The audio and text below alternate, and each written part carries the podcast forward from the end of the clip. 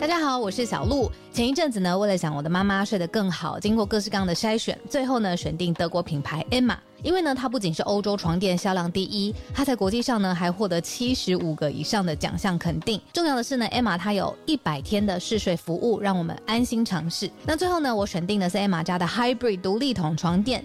试躺之后呢，我就给它一个 hashtag 叫做云朵般，因为呢这一款床垫它有很强的包覆感，所以躺进去之后就像被云朵包住一样，很舒服，很有安全感。另外呢，这一款床垫的透气度也很好，外层呢有一个布套，它是可以拆下来清洗的。所以最近如果有睡不好想换床垫的听友呢，可以把握母亲节的期间艾玛的床垫组合最低到五五折。那输入早安新闻的折扣码 Morning，额外呢还可以再打九折。相关的优惠消息都在节目的资讯栏，欢迎大家点选链接了解更多。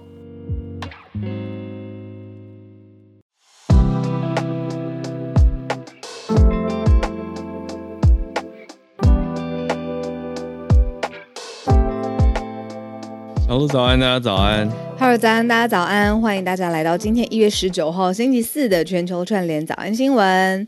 嗨小年，夜的前一天，哎，小年夜的前一天，对，然后今天是最后一天上班日，大家加油！已经有人留言说捷运偏空旷，哎，可是我昨天晚上在那个大马路上奔驰的时候，就是是狂蛮塞的感觉，就是车流量。昨天大家已经上路。了吧？嗯嗯嗯，对。嗯然后如果今天空旷的话，我会 我会比较开心，因为昨天那个、我昨天在路上去好几个不同的地方，都大 delay，一个都 delay，下面又更 delay，因为就是那个车况很糟糕。哦，我昨天搭捷运，所以没有比较没有特别感觉。聪明的选择，但有朋友在讨论啊，就是说为什么要明天就开始放小年夜开始放？后来我看到比较多的说法是说，因为去年就提早放一天，就嗯有成功的舒缓或分散交通分流。那这个逻辑的话，那不如明年提早放两天对，那个彻底的疏通一下这个分流交通。政策好像不能交给我们做，后年就提早放三天，对 民众就会说：“那你的根据是什么？就是因为放一天效果很好，那就放两天。对啊，我觉得你这样没有比较开心吗？你说说，然 后 新战率成功增加，不行啊！哎呦喂啊，讲到一个我们前几天看到的社群题，对，但是无无数次就是延档，然后我们今天终于要在一个有始有终的节奏上跟大家把这一题分享完。太好了，好我们也刚好帮去年做一个结尾啊。这是二零二二年的全球十大热门下载 App，先让大家猜一猜啊。这个有一些人你可能有看到这相关的整理跟报道，我们看的是根据美国一家调查公司叫做 Apptopia，嗯，他调查的是调查全球热门下载，就是你的手机应用程式商店可以载得到的，嗯，应用程式，大家觉得哪些会在前十名呢？要不要猜一猜？嗯，我猜会是跟短影片有关的，是脸书吧？哦，短影片有关啦，脸书也在榜上，可是 Facebook 已经不像以往在那么前面了。哦，它它前十名，但是它掉到第八了。以二零二二年来说，蛮后面呢。呃不错的啦，有在前十名已经都很厉害了。但其他，但但是真正的第一名，看一下聊天室大家有没有猜？哦，有哎、有吗？有？猜对嘞，就 TikTok。可是我觉得要强调一下，就 TikTok 跟抖音，它是怎么讲？就是不两个不同的 App 啦，就是一个国际版。我觉得 TikTok 应该比较精确的讲是叫做抖音国际版，对，因为抖音还是一个嗯，就是对于中国，它是面向中国境内用户的一个 App 嘛，所以抖音不等于 TikTok 啦。嗯嗯，呃，我们讲的看到全球下载第一名，当然还是 TikTok，就是国际版。厉害，已经连续三年蝉联了，连三年冠军，二零二一、二二都是 Top One 的下载量。嗯，呃，然后紧追在他后面的二一年跟二二年的 Top Two，就是第二名的是 Instagram，然后嗯。国际上面简称是 Insta，我后来才知道简称它 IG 的是台湾为多数，但是在台湾讲 IG，中国讲对对对，或者是 Insta 对。Insta 是美美国比较多，美国的简称。嗯，然后呢，在这个榜单上面呢，有一个很可爱的，我我那天看到特别去看了一下，叫做 Stumble Guys，这是二零二二年刚刚窜入前十名的一个手机电玩游戏，呃，手机、手游二啦。二二二年很酷，因为二二年跟前两年比起来多了两款手游。哦，对，二二年多了，哎，对，不知道。对啊，就是二零跟二一都没有手机游戏，反而二零年是因为疫情爆发嘛，那那一年就是线上会议软体会跟对，就是会议软体 Zoom 有在榜上，还有 Google Meet 应该也是对，都是因为这样子。对，可是后来就往下掉。它这个有一点 Stumble Guys 有一点像是手机版的糖豆人，然后有什么炸弹生存啊，然后有什糖豆人，对、糖豆人是那个吗？就是跑跑姜饼人吗？跑起来的那个，哦，然后它其实跟另外一个在榜上的那个 Subway Surfers 也很像，嗯，然后所以就有人说，就是 Stumble Guys 是不是有什么抄袭的疑虑什么的？都不过没有，就是不论他有没有真的抄袭的这件事情，我不熟悉，但他就是在榜上面是二零二二年新上榜的一款游戏。但其实蛮复古的，因为像那个 Subway Servers 其实是一个很久的游戏。哦，是吗？对啊它不是新游戏吧？上上上来的，嗯，嗯，就是那种跑酷游戏。以前比较红的是，曾经红极一时是 Temple Run，嗯就很像古墓奇兵，就是你不用左控，哎，要控制左右，要控制左右，还有跳跃，还有吃宝物。可是你不用，你不用去想太多策略，你就是它是很着重在当下，对，它会一直自动，系统会自动一直往前跑。那你的操作就是我要什么时间跳，没跳好就会摔落山谷哦那种跑酷游戏。哦，我觉得这个好像只要练一练，就是手感跟手眼协调还有节奏感对到一个节奏上，我觉得好像就可以驾驭这样。对啊，很杀时间的那种游戏啦。可是很特别，因为他今年杀到榜上。杀到榜上很强，嗯对啊，我们已经决定好了，因为我十天连假嘛，然后我就发愿说，至少发心愿说，我希望我们有一个下午，就什么事情都不做，就是好好来玩电玩游戏。哎、十你们有某一个你，们有这样子的活动啊？对我们有没有共同活动排这个对电玩游戏，因为就是年节都很忙，然后我就想说，嗯我一定要找一天放空，什么都不做，大战电玩。那你们可以玩玩看这个，就是去年全球啦，全球下载前十名的。刚刚讲到这两个游戏分别霸占了第七跟第九名。那前两名我们刚刚讲完了嘛，TikTok、Instagram，第三名是 WhatsApp，第四名倒是蛮特别的，从前一年的第九名杀到今年呃呃二二年的第四名是剪映的国际版 CapCut，也是字节跳动旗下的。那是干嘛的？是一个呃，cut in in in edit 的的软体嘛？简单说，它是专门剪 TikTok 影片的。但也可以拿来。来剪其他的其他的影片了。就是它其实是一个据说蛮好用的剪接软体，影片剪接软体。那这样岂不是有一个产业链？上游是最后要把东西 TikTok 对上到 TikTok 上，然后为了要上到 TikTok 东西方便的这个应用程式，真的是应用程式，然后也在榜上。对那，刚丢其他人前几天才在跟其他业界的人聊这件事情，不是单独聊 TikTok 这件事，而是直视的短影音已经要变成主流了。因为有一个去年的，我我前几天在看社群媒体的趋势调查，我们自己是产业的人嘛，就是说在 Facebook 上面的直视影音的完看率比横视影音高出百分之九十。脸书上面也是吗？对啊，喂喂，所以大家已经可以接受在脸书上面的直视了，那这样不就统一天下了吗？因为之前，在脸书上面横视比较多，等到你在 IG 的时候、Insta 的时候，你就变直视，会比较大版嘛？我觉得，对，因为觉得如果在脸书上也是这个趋势的话，那就规格一统天下。是对啊，是我就发现说，哇，二零二二年经过一整年的大战或转折，已经只是影音就是九比十六的变成主流了。对，所以对创作者来说，应该算是好事啦。就是以后就是直视九比十六是一个固定格式，然后你可以上到多平台。对啊，你看，像我们听友也说，直的荧幕感觉那个格式上会比较大，我真的有这样子的感觉耶。而且我不知道为什么，哦我从好久之前，我从一九年我就很喜欢直的影片，然后那个时候我就一直跟团队说说啊，我们赶快来做直的影片，让大家都无精打采。然后二零年疫情不是开始吗？对，就很多就是录影，然后就很多的录影的时候，大家还是横视的时候，我也说不行，我们来做直视的录影，这样。然后结果那个时候就开始有一些春笋冒出，然后结果没想到过了两年，现在第三年，真的直视现在感觉成为会，我觉得对要成为主流了。对啊，嗯，我昨天才刚上了一支横式的影片，然后我在我就在跟摄影师说，哎、可不可以帮我剪成一支直的？我要再上到其他平台。他说好，还在等摄影师。所以我觉得对于创作者来说，虽然听起来是一个蛮明确的好消息，可是创作也要因应调整啊。嗯嗯嗯，这是我们关注到的二零二二年全球十大下载应用城市的一个趋势变化。那这个题目我们其实三天之前就已经想要跟大家分享了。那这三天不知道发生什么事情，我刚好一开节目，然后我们就有就是心里的话想跟对方说，然后就是发生生活上面的事情，我也想借着这个事件跟大家一起聊天。然后这个题目竟然就延了三天，都就是冒不出台面这样。没错，但还好我们已经把它讲完了。呃，好，这个是，哎、我们今年是虎年的最后一个，虎年的最后一个社群题。好，我们准备要转换节奏，要进到今天的重重点整理哦。今天的重点新闻盘点四个题目。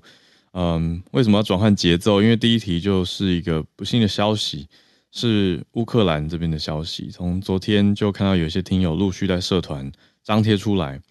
那我们这边要跟大家讲的是，乌克兰有一架直升机失事，而且坠到将靠近托儿所的一个地方。那机上十八人不幸罹难，有包括乌克兰的内政部长。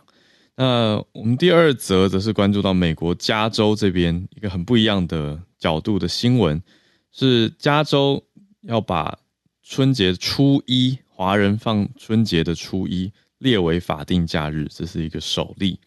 那第三题呢，则是美国的算影响到全球的科技公司 Tesla 的一个消息，讲的是回顾已经一转眼七年前的广告影片。哦不对，二零一六竟然是七年前呢、对，对，七年前的广告说是误导消费者，当时算自驾的功能上，嗯算是不实广告吗？当时号称宣称的自动驾驶功能，其实没有他说的这么厉害。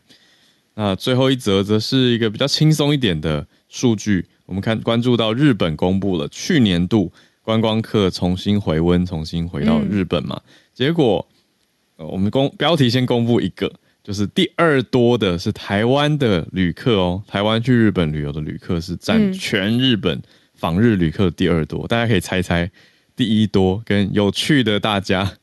可以感觉到说，哎、当时在日本有没有感觉到说，其他日本人以外的外国人、嗯。哪些人最多啊？好，那我们就先从第一题开始讲起，乌克兰的消息。好，是不幸的消息，但是呢，这是他自己的乌克兰自己的内政部长他自己搭乘的直升机坠毁了。其实他坠毁的地点呢是在一个住宅大楼跟幼儿园的旁边，所以在呃坠毁的当下，当时有九人是直升直升机上面的乘客，里面都数位的政府官员丧生之外呢，那么也有小孩在这起就是直升机坠毁的事件上面逝世。那所以这件事情，泽伦斯基也就是乌克兰的总统已经说是一件非常可怕的悲剧，而且要下令乌克兰的安全部门对这样子的坠毁来进行调查。那里面呢，刚才有说，就是逝世的还有多位的政府官员呢，包括内政部的官员。那这件事情也在呃。国际上面，比如说欧盟的联盟理事会主席有在推特上面发文说，呃，这个罹难的是欧盟的好朋友，而且呢表示说，欧盟跟罹难家属以及乌克兰的人民要一起哀悼直升机的坠毁的意外。那整起意外呢，最后是十八人丧生，里面有三名的孩童，还有二十九人受伤，十五人在医院继续抢救当中。那目前这个坠毁的呃这个附近的这个幼儿园和孩童已经紧急撤离了。那这件事情呢，是乌克兰他们在 Telegram 上面紧急安全部门发布的最呃消息，呃，就是确认说这个内政部长搭乘的直升机在幼儿园旁边坠毁。嗯，现在乌克兰安全局正在调查事故的可能原因，有几个方向是都偏向是人为的因素，比如说嗯违反飞行规定的飞行方式，或者是技术的故障。另外一个目前看到的可能是，如果直升机有没有遭人蓄意破坏，都影响到直升机的飞行。不过目前是没有人提到俄罗斯攻击的可能性。嗯嗯嗯。所以这看到一个重大的消息。那这件事情怎么在国际上面发酵呢？现在世界经济论坛正在达沃斯，就是正在开。幕当中，而且正在开会嘛。那呃，这件事情呢，泽伦斯基他有出席，他就在世界经济论坛上面呢，要求与会的所有的领导人要替这件事情默哀一分钟。默哀结束之后呢，他就重申希望乌克兰希望可以加入北约。他就把这件事情跟这个战争最开端一开始前面的导火线之一，其实就是乌克兰希望加入北约的。的这件事情连接在一起，那这个就是泽伦斯基他在世界经济论坛上面呃的出席，然后他的发言这样子。嗯，那关于这个面向呢，呃，季星吉有一个人物啦，就是美国外交重要人物季星吉，那他就改口了他的角度，他有做出相关的回应，他是认为说应该要支持。乌克兰加入北约的正当性，他的角度改变了。他过去比较像偏向是反对的嘛，或者美国应该要保持中立。他现在是认为中立已经没有意义了。嗯，他是回应了泽伦斯基提出来的这个呼吁。嗯，对啊，所以就是嗯，在自家国家发生的一件事情，然后但是有在国际，尤其是在世界经济论坛这么多领导人在的状况之下，有后续的效应。嗯。这是我们看到今天第一个国际重点的新闻。那第二则，我们来讲一下，转换一下心情。我觉得算是比较喜气的一个新闻。啊，有点特别，你你觉得？对，就是美国的，特别是我们讲加州这个这么大的一个州，它现在要把农历年的初一列列为法定假日，这是全美国第一个州这样子做的。对，编号也出来了，叫做 AB 二五九六的法案。为什么要特别讲这个编号呢？因为美国的这个法案还有法律上面你要签署的文件，它的这个编号常常变成是美剧或者是西方幽默的美美感美剧幽默的一个梗，就是他会很细琐，然后呢，真的很喜欢，就是比如说呃法条或法案总是可以倒背如流，然后大家都会觉得说这个真的是。有有一点嘲笑他太过于认真，或是有点书呆子的感觉。但是呢，可以签署出来的这个最新的 AB 二五九六法案，就是说加州会成为全美第一个把农历春节列为法定假日的州。嗯，而且呢，这个法案还是去年就有发起了，那现在就变成说，呃，大年初一，只要是加州政府之下的公务的体系，包括公务的学校、公立学校，大年初一就放假了。对，这个大年初一呢，不只是华人放，呃，因为其实有亚裔族群蛮多会过农历年的嘛，那过农历年的都有这个初一啊，都是同一天呢。哎。嗯，不能说所有的农历年都是放同一天，因为这个真的要讲起来很复杂。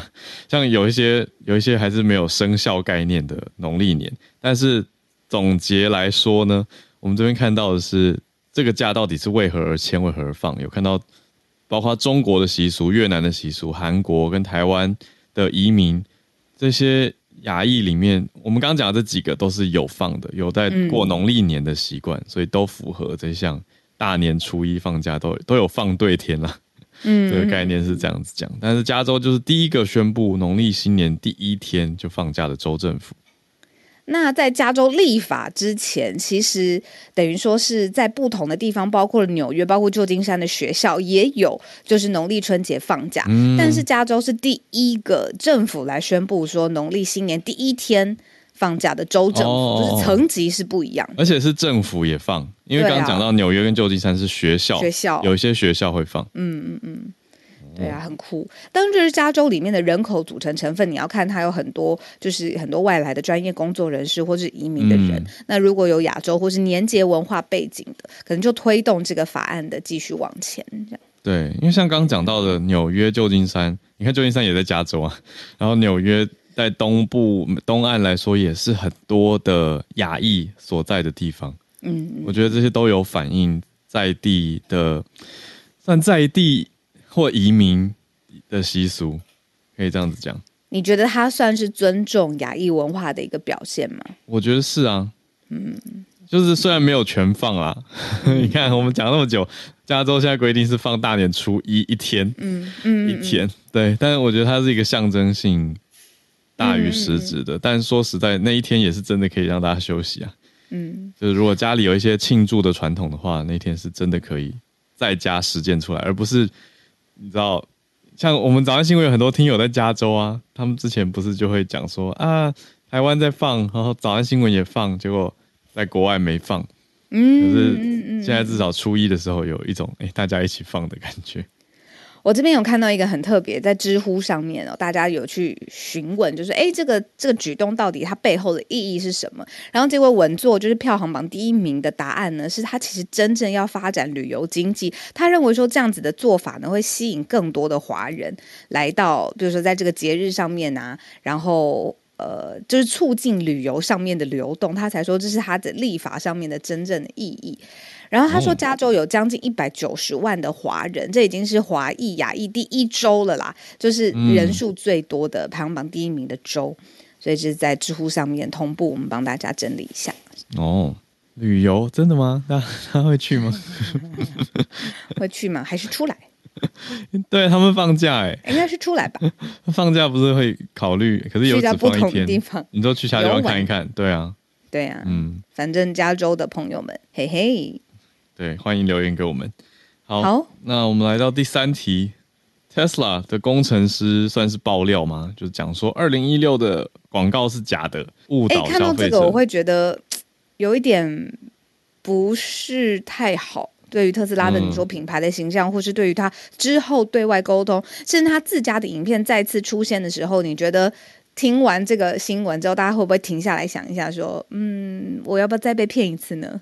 可是我又觉得这个这是一题很难的题目，因为有时候你做一个新创，是不是就有一点本梦比在里面？虽然这个词已经烂掉了，但是那个概念就是有些东西你是一边在做出来，因为官方也有回应呢。就是说，哎，一边在做出来，一边在实现的东西。对你，你正在实践一个你你在打造的梦想。也许你打造进度是百分之二十二十七，但你让大家相信百分之三十五了或四十了，他这是已经完成了。We'll get there 那种感觉。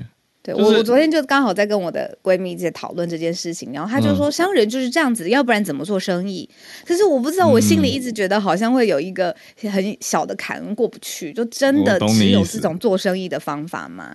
就是在讨论说，到底怎样叫做不实广告？那个界限在哪里？你说把一个食物拍的超级好吃，就说呃，实际产品以现场为准，然后打开东西很小，是不是也是一种不实广告？那到底，比如说这个车它拍的看起来超级好开，然后实际上可能 OK 好开，那 这算不实广告吗？我们先讲一下这个内容有哪些东西有问题好了。就是来自于特斯拉内部的呃资深的工程师，他自己有一个证词 testimony，他就说，二零一六年当时特斯拉他自己公布的自动驾驶的影片 Model X。哎，是不是 Model X？我要再确定一下，就是当时在影片当中出现的这个里面，它特别就是宣传它自动驾驶技术哦，而且就是 promote 它的自动驾驶技术是完善的。但是呢，它的影片首先它不是使用特斯拉的自动驾驶科技，再来它里面都是不存在的红绿灯。的车灯还有加速的功能，都是在当时的系统当中其实是不存在的。对，就七年前的特斯拉其实还没有办法做到红灯自动停跟绿灯绿灯之后自动加速。可是影片里是这样子演啊，这样子呈现。嗯，然后这段影片呢，就等于说他自己的这个影片，当时马斯克他还在推特上面宣传说，哎，特斯拉有自动驾驶，那等于就是那个时间点一对就对起来了嘛。嗯。而且当时的技术不存在，这样对 Elon Musk 就有一点像超级业务，他就算 oversell、overpromise，他就直接就是他转贴这个影片，然后就说 Tesla 可以完全自动驾驶，不需要人穿越市区街道，开上高速公路，再开到街道，然后找到车位。嗯嗯嗯，就是先已经宣称了这样子的产品功能，但是实际上其实当时是还在开发。那这一次很特别，是因为这等于是头一遭，历史上面头一遭有特斯拉的员工，而且是资深工程师，他自己出来讲说当时的宣传影片是怎么制作的。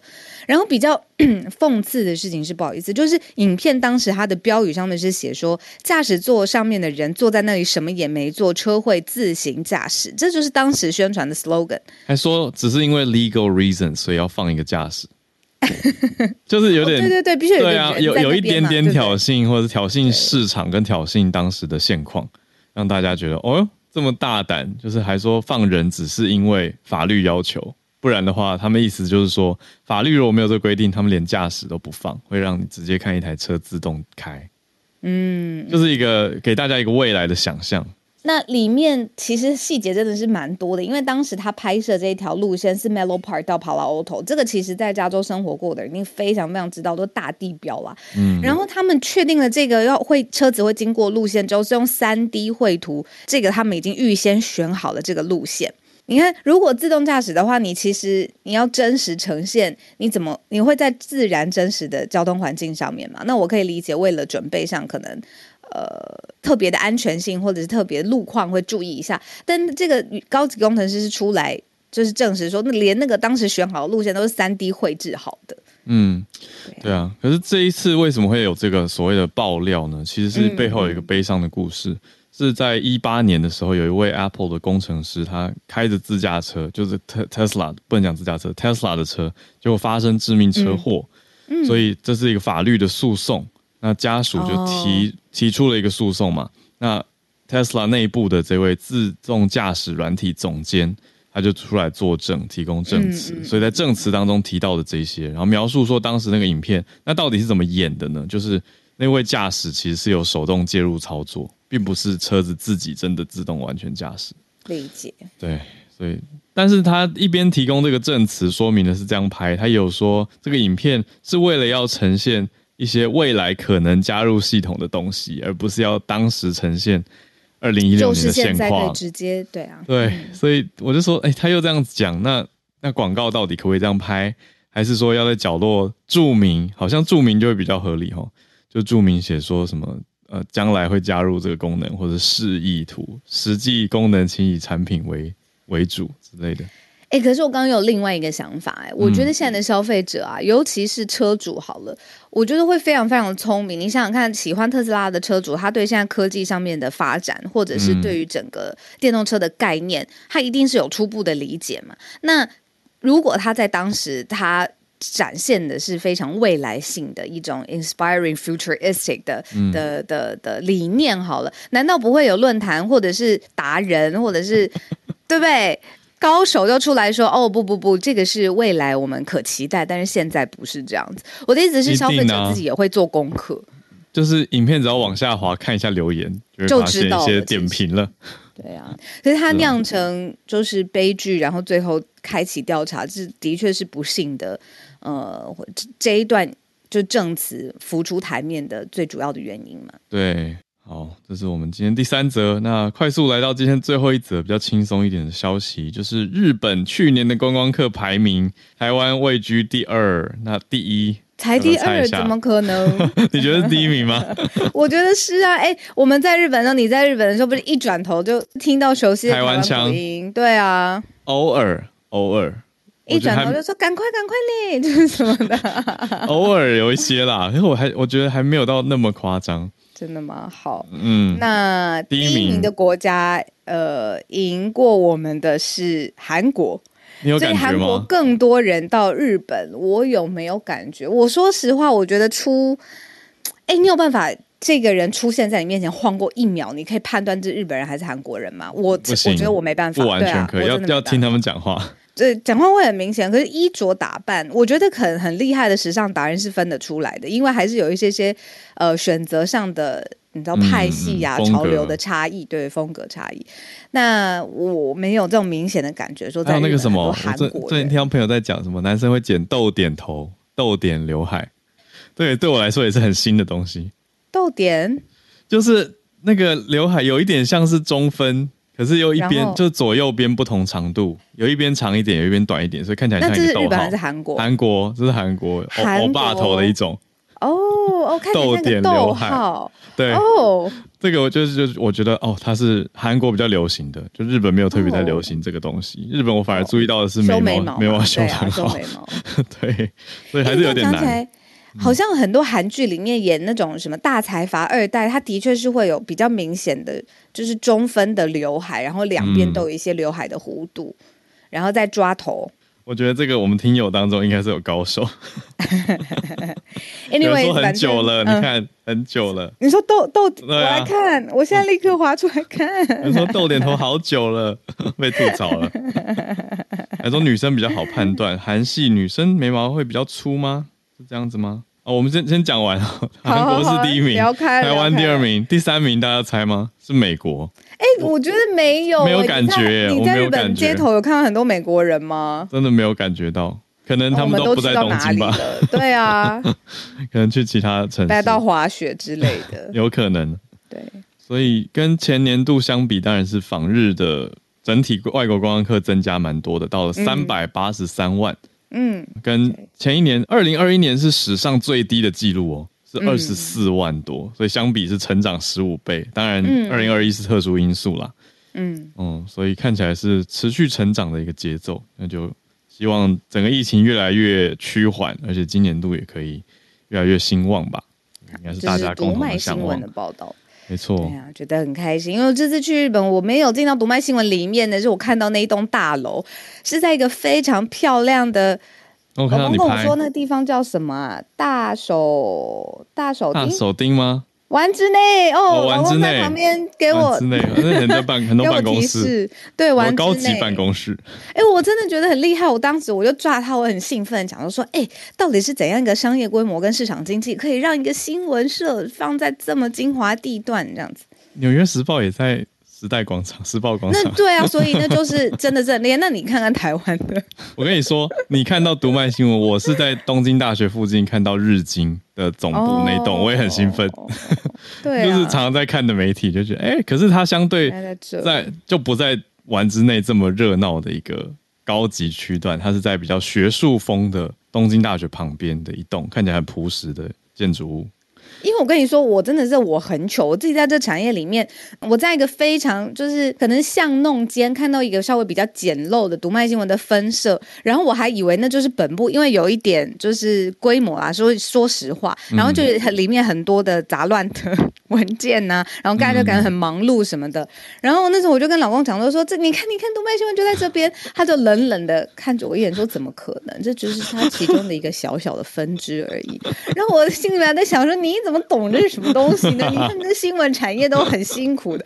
然后直到到了那个丸之丸之内内大手钉，我就想到，哦天，老公是对看到本尊，对，然后那真的是很厉害的一栋，对啊，嗯，那这个趋势最后做一个结尾呢，就是说疫情前占整体访日外国观光客主要的，大家要猜中国观光客占多大？其实本来是占很多，占三成左右，是很大的大宗。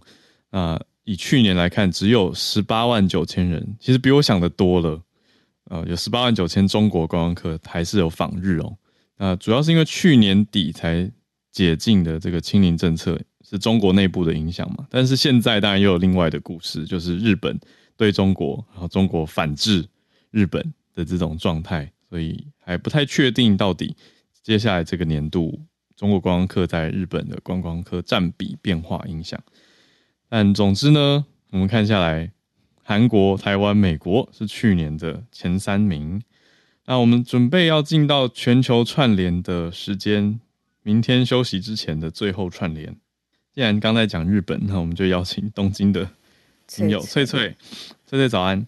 翠翠早安，嗨，Hello，早安，小猪早安。哎，早，你稍微小小补充，哎，不，先讲那个读卖新闻以前在银座，是因为他们业务扩大，然后大到就是因为银座内部好扩建，所以他们后来把就是以前的东京财务局，以前在大手町的东京财务局，就是出售之后他们买下来这样子。嗯，对，现在哦一九六一九二六二六八年的事情了吧？嗯嗯，哇，对对对，好。这么久以前，呃，可是其实那个读卖新闻最早其实是在一八八零年左右就开始了，对对。好，哦，很久历史很悠久。那好，我今天就是要补充一下，就有关于观光客的部分。其实我比较有感的是美国啦，我觉得美国人来我们店最多，其次是台湾、哦，韩国。哦，美国那嗯对，其实我今天早上原本想要就是学这个新闻，然后我刚好看到浩尔有就是分享了，所以我稍微补充一下，就是大家觉得其实好像韩国人是不是没有这么多？可是其实韩国人最多的，应该说是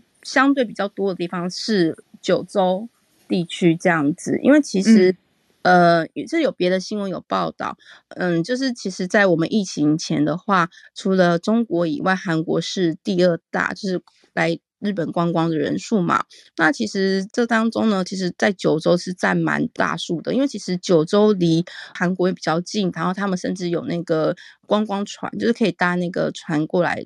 九州，所以其实他们是一个比较相对怎么讲，观光客最多的地方，甚至是在十二、嗯十一、十二月的，呃，就今去年十一、十二月的观光人数就已经达到了三十万左右这样子，所以这嗯。就是为什么我们会觉得好像东京没有这么多人，可是其实它实际上这么多人原因之一。嗯，那除了比较近以外，因为比较近的话，他们可以当做是那种周末，你知道，周末轻松来嗯小度假对的概念，这就是为什么会比较多的原因。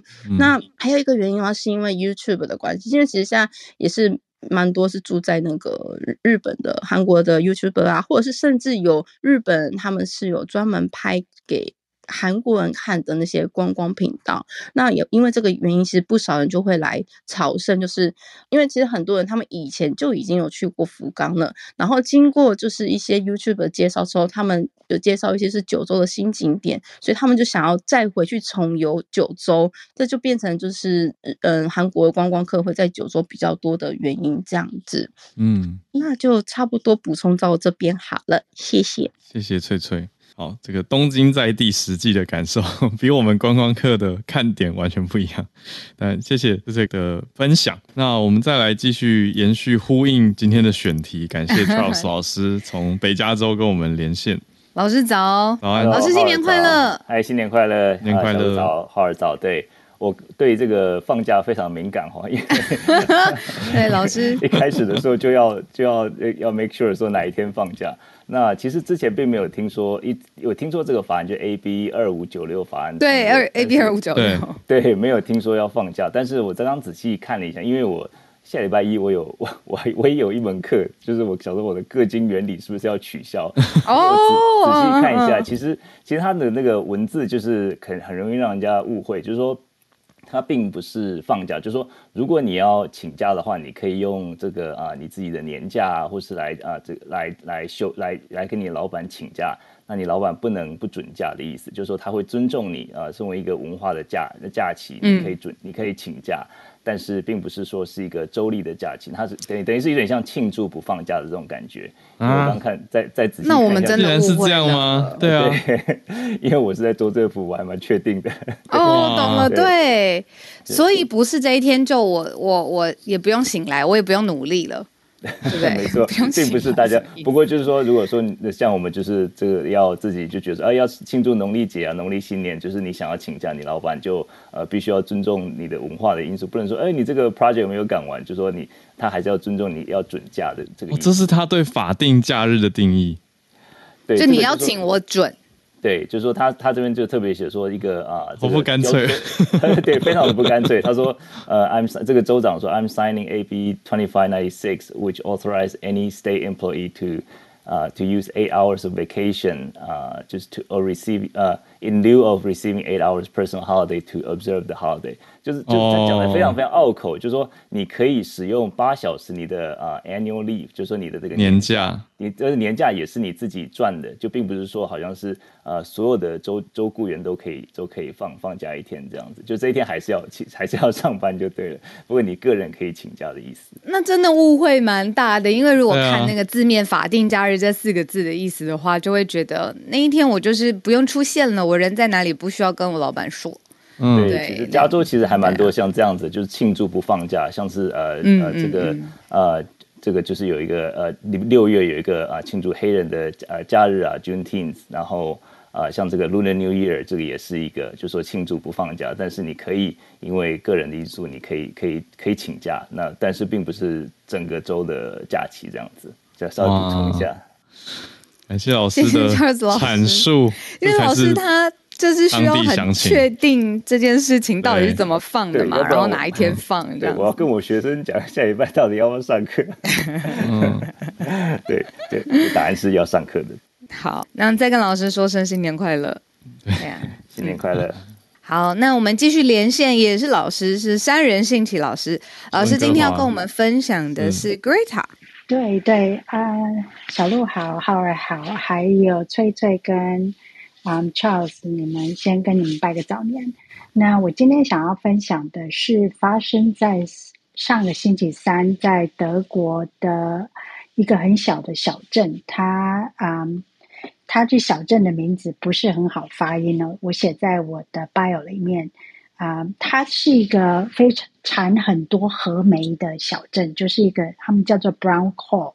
嗯那《天下》杂志在二零一九年有一期，就是在讲跟 Brown Coal 有关的的的这整个嗯争议哦。那上个礼拜三，德国啊、同意让 RWE 啊、它不是德文发音，它是英文发音，让 RWE 这个嗯开采公司去在一个废弃的这个小镇开采。那因为这个河煤呢，它本身是一个很脏很脏的一个啊、煤炭燃啊、燃源，所以啊，一、当然就引起了非常多的环保人士的抗议。那上个星期三在抗议的时候，Greta Thunberg 他也有加入这个行列。那在星期四的时候，啊、星期五的时候，大家可以在社交媒体上看到，呃，警察就是当地的警察去驱赶这些环环保人士。嗯那在驱赶的过程里面，当然就有一些有一些蛮惊心动魄的画面。那可是呃，Greta 她有出面说，其实并没有说像社交媒体上讲的这么的啊、违法，但是德国的、德国的嗯。总理有出来讲说，他其实并不同意当地警察所做的一些行为。但是嗯 Greta 在当时被逮捕了嘛？那逮捕的时候，其实，嗯、在德国，你要是去抗议，这是你的权利，这在因为是民主国家。可是嗯被逮捕也是可能就是一个，嗯，很形式上的一个动作。他希望把，嗯，干扰这个整个，嗯，工程的人给驱散到，嗯其他地方去。那所以，嗯格雷塔被逮捕的时候，他其实是有微笑的，然后在社交媒体上，大家就说这个是一个 stage 的，就是好像是做为了出来。对，是做出来的一个行径。那 Greta 他也出来说，没有，这并不是做出来的。嗯那当地警察也在 BBC 的这篇文章里面出来澄清，因为那个整个影片在推特上面一直说这是做出来的 stage 的，已经有超过一千两百万人的观看。嗯那所以这样，子算是个假新闻的一个澄清。啊，嗯以上是我的报告。老师，你说刚才那个很难发音的这个城市，老师写在 bio 里面，会是嗯德国最后一个开采煤的城镇吗？对，嗯，德国它原本设立，它非常依赖燃煤来当做他们的电源，但是因为啊、有有两个复杂原因，因为就是嗯，他们宣誓能够减碳，所以他们原本预定在二零三八年的时候会完全不用煤来当做啊、他们的电源的来源之一，可是他们在二零一九年的时候，呃，就已经发现他们其实超进度了，所以他们可以在二零三零年就不再用燃煤来当做电源。那这个城市将会是最后一个核煤的啊、开阔的一个一个城市城镇。那所以，呃，第二个原因我忘记了，我刚刚说有两个原因，但是嗯，因为他们超进度，然后因为他们哦，第二个原因就是因为俄乌战争，他们因为完全没有预料到会有嗯天然气的供应的问题，所以他们决定让这个城市变成是最后一个城市，可以啊、让德国的公司去开开发这个核煤。嗯，这个城市的中文翻译名称是叫呃卢策拉特。卢策拉特。嗯，Loser Hawks，对，哦 真的难难念，U 上面有两个点点。在德国西南边。Yeah，它是在嗯科隆跟杜塞多夫的嗯西南西边，就是在科隆跟杜塞多夫的中间的西边。嗯，谢谢老师。谢谢老师。好，因为在推特上面已经有很多的观看，然后有澄清，然后又凸显了现在的这个采煤呃的整个政策。那谢谢老师分享。对啊，我觉得是一个综合了好多角度的嗯一个题目。你说有媒体，有警方的执法方式，有有他环保抗议人物，的对，表表达方式，还有网络上大家的舆论嗯变化。对啊。嗯其实现在到现在当代，就是你知道，所有东西很快立刻就会传上社群网络，每一件事情都是这么立体的，而且很快速也不。是对啊。嗯，那继续呃，我们继续串联 Elaine。Elaine 选了一个跟传统有关的题目吗？呃我需要听听。对，Elaine 早，早安，小鹿，早安，浩尔，哎，新年快乐，新年快！乐！对我就特别选了这一题，就是要帮大家复习，就是过年的红包要怎么包。十大就比如说红包的数字的禁忌啊，呃，禁忌或者是金额，或者是比如说包给父母的、长辈的，到底要怎么包呢？就是首先第一个就是大家都知道的，红色就是呃红包数字禁忌是包四。因为在整个就是台整个中国的文化传统当中，四就是跟行，就是它是一个死的谐音，就像有的医院它不会有四楼，嗯。或者是床位它不会有什么十四啊或四二四这种不吉利的数字。嗯，对，所以比如说有些人就是在红包的文化当中，可能要包偶数，就不会包一千四或四千或会两跳过四，四。对，会跳过四这样子。嗯。那第二个就是禁止包单数，嗯，对，因为就是我看这个报道的当中，他说过年单身已经够可悲了，你不能让红包的金额也跟着落单，嗯所以要包偶数才吉利。所以比如说零二六，那后面有个我没有提到八，所以后面会跟他跟大家讲为什么不能包八这个数啊，字。不能包？八？对，哎，呃，因为八感觉起来是八不是发吗？对啊，八就谐音是是福气，嗯，结果八的另外一个不能包的原因是因为拜拜。哦。对。哦，，对，那那他这边有提到，就是而且这个偶数还不能被二整除，不是能被二整除就算偶数，比如说扣除零的尾数也尽量是要偶数偶双数，比如说三千六、六千。那如果除完你是一千一或者是两千三都不行。嗯，对，然后刚刚提到八嘛，其实八另外还有个谐音就是离别的意思，就是包给长辈有一个包含八的。嗯，可能有些长辈会比较介意，那有些长辈就觉得，哎，不会啊，八就是让我会会发的意思，这样子。嗯，也不一定就对了，就是要看是不是很在意这些禁忌。是对，要哦看长辈他的个性是什么样子的。他如果是大而化之，他觉得哎没有关系啊，他就是觉得那是一个心意。嗯，对，那另外一个我也很好奇的就是，你有没有看到行情上到底应该怎么包会比较合适？这个敏感。我接下来就是要提到的。对，就是虽然大家都觉得说红包是一个以心意为主的，但是你总不能叫一些可能月薪不到三万的社会新鲜人，他过年要撒钱给长辈，因为他可能给完之后还好好付房租各样的生活开销，比较他可能比较辛苦。吃土了。对，嗯所以其实就是遵守一个原则，就是逐年增加。对，因为行情就是让大家会想要把基期降低一点啊，因为你基期很低，你就可以慢慢增加。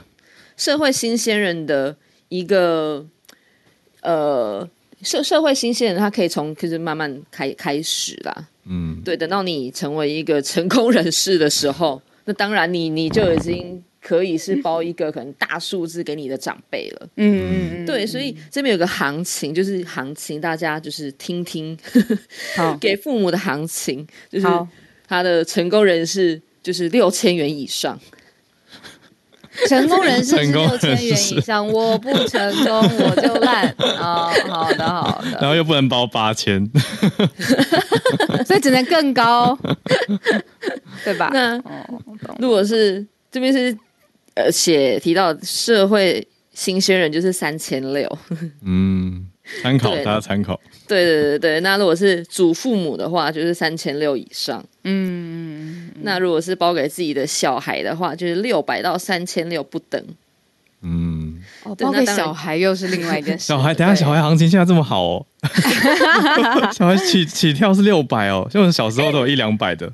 我觉得我小时候收过两百的红包，啊我真的记得，真的。对，啊，是不是？哦，那小时候也涨了三倍耶。算了啦，算了，这是自己小孩，这是自己小孩，哦哦哦，好，那就是随着年龄不同而增加。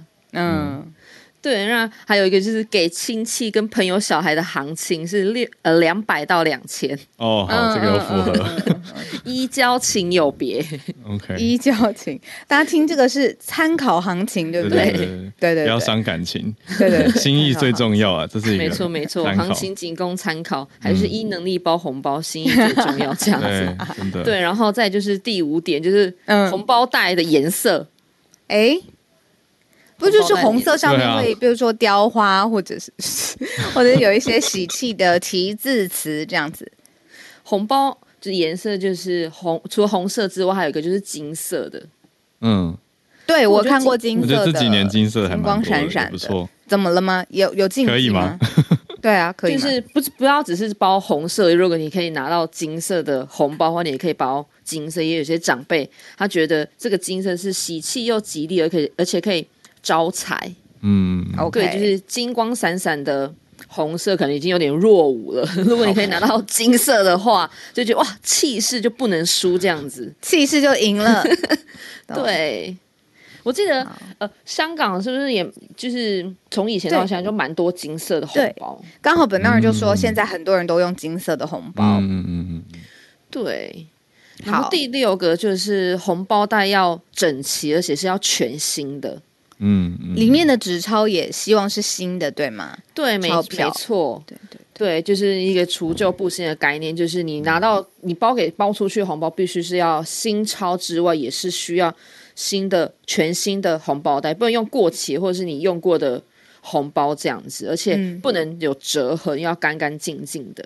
嗯。对，那夜市面上可能有一些很多搞笑的红包，也是可以的，就是一种博君一笑的概念。嗯嗯嗯嗯，然后我看过一些什么上面写我怕赚太饱，对，或者是这是女儿辛苦的，女儿赚的辛苦钱。然后这样包给爸妈的，对天哪，一句话代表好幽默是哦。对，没错。对啊，然后第七个是红包袋不能封口，嗯啊，不能封口，我都会顺手把它折起来是不，是？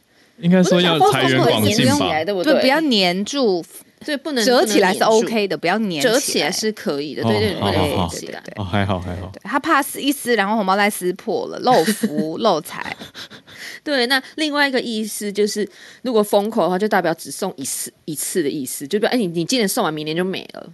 哦，传统原来有这层含义，对，因为包红包代表你开始有能力赚钱，你在开始告诉人家说，你明年赚的就不止这些钱了。哦，哎，忽然间听起来会觉得以前古时候的人，或者是之之前古时候讲太久，他们的文化经济这么多，然后如果真的要遵守的话，真的很累耶，各各种过年的要注意的事情。你看，光是红包就我觉得现代应该已细经其实其实放宽很多了啦。对啊，以前的人真的比较辛苦，我觉得。对，说明以前的人也没在遵守，I don't know。那到底是为什么会有这些禁忌？对，为什么这些禁忌？可能是嗯，那就是第八个就是钞票要平放，不可以折损。OK，对，因为有些红包袋它是小的那种正方形的红包袋这样子。嗯，就不要折到。嗯，对对对对对，因为如果习俗当中对折的红就钞票其实是有有损财损财运的意思，嗯对，所以就是大家就是这边建议就是用正规大小的红包袋，嗯，对，因为小的红包袋其实虽然很可爱，但是如果你折到的话，就是哇，就就有点可惜了这样子。懂。对对对对对，谢谢，谢谢尹类今天帮我们会诊了，就是关于过年包红包哦、你要注意什么事情，还有大概行情是怎么样。谢谢你。谢谢 Elaine，大家。谢谢。那我们今天最后连线跟叶老师连线，老师新年快乐。嗯，Howard 新年快乐，小鹿新年快乐，大家都新年快乐。我刚刚听到这么多复杂的包红包的那个，其实对我来说，只要给我钱，不要是假钞，我都收。务实的老师，对，那今天算有点历史老师上身吧，要跟大家讲一个人，一般的民众大概很少听到这个人，这个人是这个 Wallace 华莱士，嗯，那个 Alfred Russel Wallace。很久以前好像在理化课有听过。对他其实是在生物学，就是他出生于一八二三年的一月八号，也就是说今年他两百岁。嗯那这个人为什么重要呢？因为事实上，当年如果没有他的话，达尔文的演化论可能还要不知道多少年才会发表。那为什么这么说呢？因为达尔文其实早就把他的《Origin of Species》，就是所谓的物种原始写完了，但是因为里面牵涉到创造论，就是这是当时违背宗教的看法，对，所以达尔文虽然有把他的稿子秀给一些朋友看，那朋友也觉得他写得很好，但是呢，他却不敢发表。嗯没有想到，在一八五八年的时候，这个华莱士呢寄给他自己的稿件，然后告诉他说他在热带做的一些观察，让他有了这个看法。那达尔文看到那个稿件以后大惊失色，因为就跟他的这个 Origin of Species 啊，跟他的物种原始呢几乎是一模一样的理论。哇，那这也就意味着说，如果他不发表的话，华莱士会被就华莱士抢走。对，会被华莱士抢走。华莱士寄给他，主要是因为说达尔文当时已经非常有名气，那华莱士还是一个没有什么名气的人，嗯，所以他希望达尔文能够给他一些点。那如果达尔文够差劲的话，他可以压着，然后抢先把嗯自己的发表。但是达尔文当然不是个差劲的人，所以他把他的书跟华莱士的文章同步发表。哦，同步发表了以后，那当然后来大家还是只记得达尔文，不记得华莱士。好像真的是这样。对，嗯但是华莱士这个人，其实他跟达尔文完全不一样的是，他家里很穷，嗯他完全是自学成才。达尔文是家里很富有，早年的时候，他父亲希望他学医，但是他对于当医生没有兴趣。那后来误打误撞上了小猎犬号，有了那一连串的发现，那最后写了这个物种原始。嗯华莱士完全是自己自学，然后自己的观察发现。华莱士这么穷的话，在当时啊，就是说他的谋生的方法呢，他必须要到一些当时世界上不同的角落去收集一些很特别的生物标本来卖钱。嗯，而且可怕的是，他的经理人跟他收取两成的佣金。哦，还有经纪人的概念。对，就是在英国帮他卖这些标本的经纪人，哦跟他收两成的佣金。他的 agent 就对，对他的 agent 对。嗯但是他其实曾经想要奋力一搏，就是想要出名，但是呢，他真的是时运不济。他在一八四八年的时候，曾经到巴西去，花了四年的时间，收集了很多珍贵的生物，活的啦，还有标本啊等等，嗯花了四年的时间。结果没有想到呢，在一八五二年，那个船叫做 Helen 海伦号，嗯，出发以后几个礼拜呢，船上失火，哦结果他的珍贵标本全部都付之一炬。哇，太太悲伤。对，所以他就失去了他唯一出名的好机会。嗯那导致说后来到了一八五八年的时候，他还是必须要靠着达尔文来让他的那篇文章同步发表，那取得大家的认识。事实上，在生物学上面还有所谓的华莱士线，就是他发现了生物的分布，热带生物的分布有一个界限，那一条被称为所谓的华莱士线。嗯但是那一部分我比较不清楚，所以我这边就大概讲一下。那当然就是说，华莱士其实在生物上面的发现还是非常重要的，只是大家提到它的时候，通常都一定会提到达尔文，嗯这是有点悲伤的地方。嗯，那像今年他两百岁，也没人庆祝。有啦，今天因为老师的分享，让很多人认识到华莱士。那十几年前达尔文两百岁名诞的时候，出版公司啊猫头鹰还重新刷了他的物种原始，台湾也举办了不少的庆祝活动。嗯嗯嗯，华莱士，我注意到一个有意思的是，他后来年纪很高、欸，年事很高才离世的，他九十岁离世，是对他颇为长寿。对他算是一个蛮长寿的人，他活到二十世纪。嗯，嗯感谢老师今天的分享。老师今天身兼历史老师，让大家知道一些哎、生物学上面发展重要的人物相关的历史。这位 Alfred Russel Wallace 华莱士，好，现在时间九点零五分，谢谢今天在放年假前一天、最后一天上班日跟大家一起串联的所有朋友，谢谢翠翠 Charles 老师、夏信奇老师、Elaine 还有叶老师。那我们早安新闻在农历年前年假，今天是最后一天了，对下一次呢再跟大家呃空中相见。哈，好像 radio 空中相见就是一月三十号年假嗯放回来的周一的上午，在这边也跟大家祝贺新年快乐，兔年行大运。新年快乐！那会不会有什么惊喜呢？请大家锁定 我们的哦哦，社团，看看还不不知道，不还知道，不知道惊喜就是要。惊喜嘛。但但是对，你是说说什么是惊喜？不知道会不会有特别的节目呢？会不会在假期当中，浩尔可能 突然想要开节目，再跟大家连线？我跟小鹿会再讨论讨论，再说再说。对，那就先祝大家有一个好年，然后包对红包，也拿对红包。心意重要，心意重要。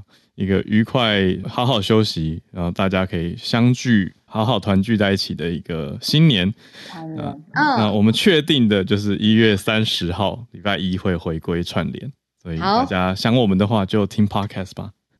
好，新年快乐，大家新！年快乐！一月三十礼拜一再继续串联，然后大家锁定社团，如果后续的消息的话，会不会有惊喜串联可以告诉大家，让大家可以在某一天有机会，我们惊喜开房的时候可以加入我们。谢谢大家，拜拜。